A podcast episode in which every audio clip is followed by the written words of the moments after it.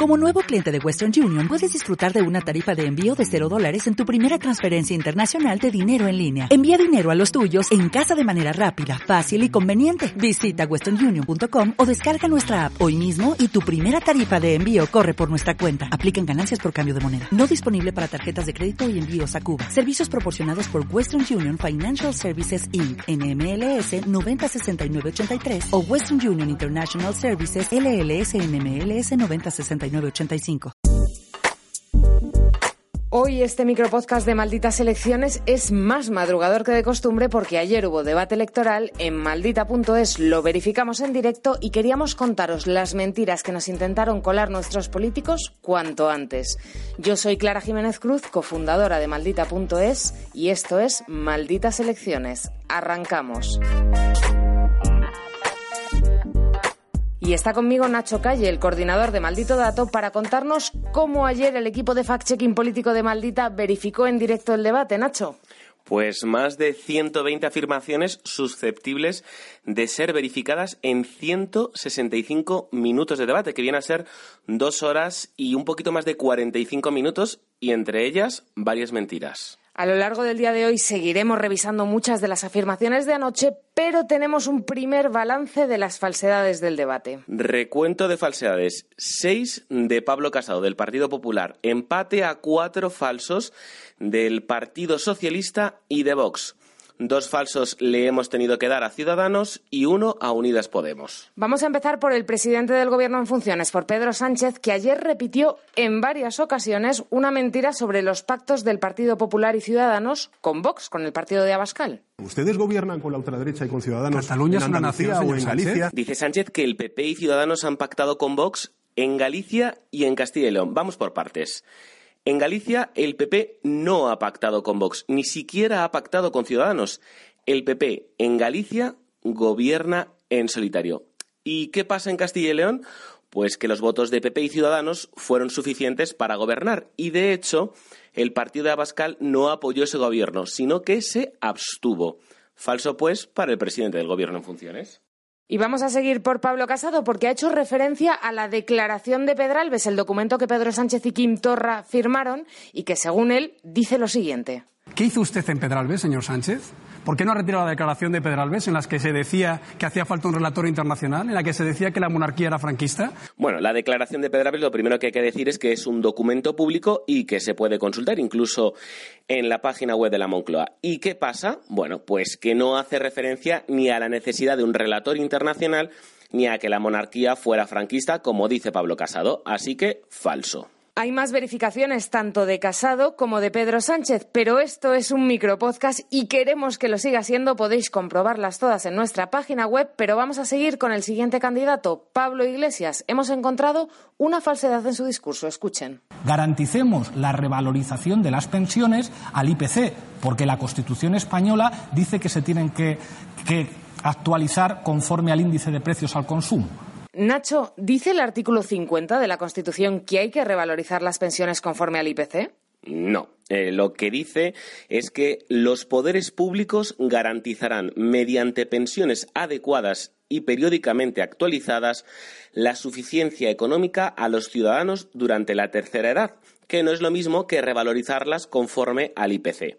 De hecho, precisamente por eso se manifiestan los pensionistas en toda España, para que esa revalorización conforme al IPC se incluya en la Constitución. Y de los morados nos vamos al partido naranja, Ciudadanos. También, ojo, con falsedades. Sí, ha querido Albert Rivera reforzar su propuesta de reforma de la ley electoral que propone un corte electoral del 3%. Por tanto, los que no saquen un 3% no estén en el Congreso, como en todos los países de Europa. Esta es una de esas afirmaciones que disparan todas las alarmas de un fact-checker. Todos los países de Europa tienen un corte electoral del 3%. Es decir, que si un partido no llega al 3% de los votos, no entra en el Congreso. ¿Todos, todos, Nacho? Pues no. Todos no. Un ejemplo de esos países que no tienen ese corte electoral, pues lo tenemos aquí muy cerca. Portugal, que no tiene ese corte electoral en el 3%. Bueno, queda clarísimo y vamos ya por el último candidato que además se estrenaba en este debate, Santiago Abascal, el líder de Vox, y vamos a revisar dos de las cuatro falsedades que hemos identificado en su discurso. Arrancaba Abascal hablando de los disturbios en Cataluña. Yo hablé con los policías, con los guardias civiles en las semanas pasadas y lo estaban pasando verdaderamente mal. Se sentían abandonados por el gobierno. No se les permitía en los primeros días utilizar material antidisturbios para defenderse. Bueno, esto es algo que ya le hemos oído decir a Bascal durante la precampaña, que no se les permitió a las fuerzas y cuerpos de seguridad del Estado utilizar material antidisturbios los primeros días para defenderse. Y no es verdad. Entre otras cosas porque tal y como nos confirmó el Ministerio del Interior, ni la policía, ni los Mossos, ni la Guardia Civil necesitan autorización expresa del Gobierno para utilizar material antidisturbios. Y de hecho, sí que se usó. Por lo tanto, esto que dice Abascal es falso. Y no es lo único. Otra cosa que ha dicho Abascal y que además ha sorprendido a muchos malditos y malditas que nos habéis escrito para preguntarnos, tiene que ver con la relación que hacía el líder de Vox entre los violadores en grupo y la inmigración. Por cierto, ¿saben ustedes que hablan de las manadas? Y aquí hemos conocido los nombres, los detalles de una manada de españoles en el año 2016, pero después de esa manada ha habido más de 100 manadas en España y el 70% de quienes están imputados son extranjeros. De eso no hablan ustedes. Esto es algo que también nos sonaba de antes, que ya habíamos hablado de ello en Maldito Bulo. No hay datos oficiales ni del número de violaciones en grupo que se producen en nuestro país, ni por lo tanto del porcentaje de extranjeros de esos violadores. ¿De dónde sale entonces ese porcentaje del 70% de extranjeros? Pues de un informe del año 2010 que hizo la Universidad Autónoma de Madrid en el que analizaban los hombres violadores en grupo con víctima desconocida, una muestra muy pequeña y no extrapolable, ni a todas las violaciones en grupo ni al año 2019. Bueno, los datos que hay que conocerlos y entenderlos para poder utilizarlos. Para todo el que se quede con ganas de más, tenéis todas las verificaciones actualizadas en nuestra página web, en maldita.es. Seguimos verificando y lo seguiremos haciendo durante toda la campaña. Y atención, porque tenemos un anuncio que hacer de cara a la jornada de reflexión. En las diferentes elecciones que hemos vivido en maldita.es nos hemos dado cuenta de una cosa. Ese sábado, el de la jornada de reflexión, circula muchísima desinformación y se convierte en un día especialmente peligroso. En los últimos comicios ya creamos un equipo de emergencia bulera para revisar todos los bulos que circulan y poder ir desmintiéndolos, pero queremos llevarlo aún más allá. El próximo sábado 9 de noviembre estaremos en el Matadero de Madrid, en la Casa del Lector, con nuestro equipo de emergencia bulera, verificando en directo la desinformación de ese día y hablando con vosotros, malditas y malditos, que os queráis acercar a preguntarnos, a conocernos y a visitar nuestra exposición de bulos de campaña y asistir a talleres que vamos a impartir de fact-checking, de verificación, para aprender a que no te la cuelen. El sábado, entre las 12 y las 7 de la tarde en el Matadero, en la Casa del Lector. Te esperamos porque, como decimos siempre, juntos es mucho más difícil que nos la cuelen.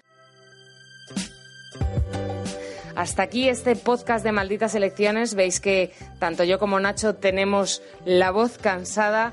Es muy tarde, estamos grabando esto eh, de madrugada para tener todas las verificaciones a primera hora. Nacho, enhorabuena por el trabajazo que ha hecho el equipo de Maldito Dato.